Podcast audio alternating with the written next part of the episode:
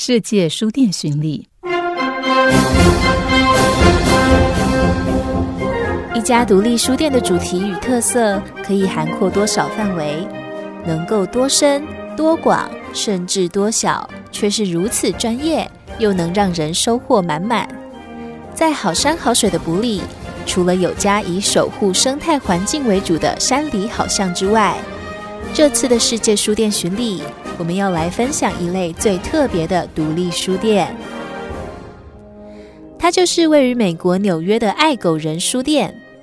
在不到四平的空间里，却拥有三千多种书，从小说、非小说、童书、画册，凡是与狗跟犬科的狐狸、豺狼等相关的新书、绝版书、卡片、礼品，都能在这里找到。爱狗人书店的两位主人是伯恩与马哥。自从开店以来，两人除了不断发现新书种之外，还因为这些书籍增加不少与狗有关的新知识。这些有趣的知识，像是远在两千五百年前就有个希腊名将兼历史学家撰写最早与狗有关的文献。另外，狗除了可以当宠物、赛犬、猎犬、导盲犬之外，还可以成为治疗犬，帮助有心理疾病的人减轻压力。书店也因为治疗犬的相关书籍。帮助远在菲律宾的心理医生辅导社区解决流浪狗问题。在军中，军队训练军犬是众所皆知的事情。而越战期间，那些曾战死沙场又扮演重要角色的美国军犬，后来都被送回美国本土，比照殉职军人葬在华府的阿灵顿公墓。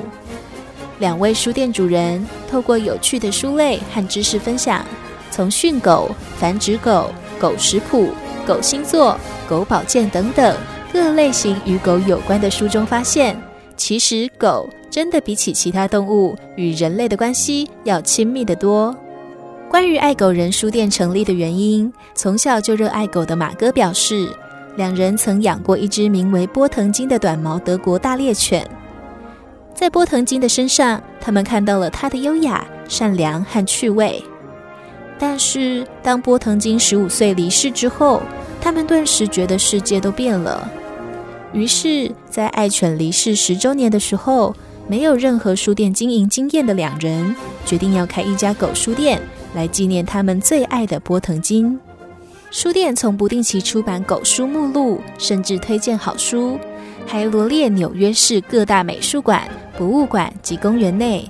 与犬科动物有关的绘画、摄影和雕像的展览，要让爱狗人士来到纽约的时候，可以尽情轻松观赏相关作品。然而，实体独立书店的经营并不是那么容易的。一九九八年四月，爱狗人书店门市关闭了。不过，两位书店主人仍在线上持续经营他们两人的网络书店，不断更新、分享。贩售所有与狗跟犬科有关的书籍。如果哪天你到了纽约，也想亲身感受这家爱狗人书店的魅力，只要事先以电话、传真或是电子信箱跟主人预约时间，就能登堂入室，好好的瞧个过瘾。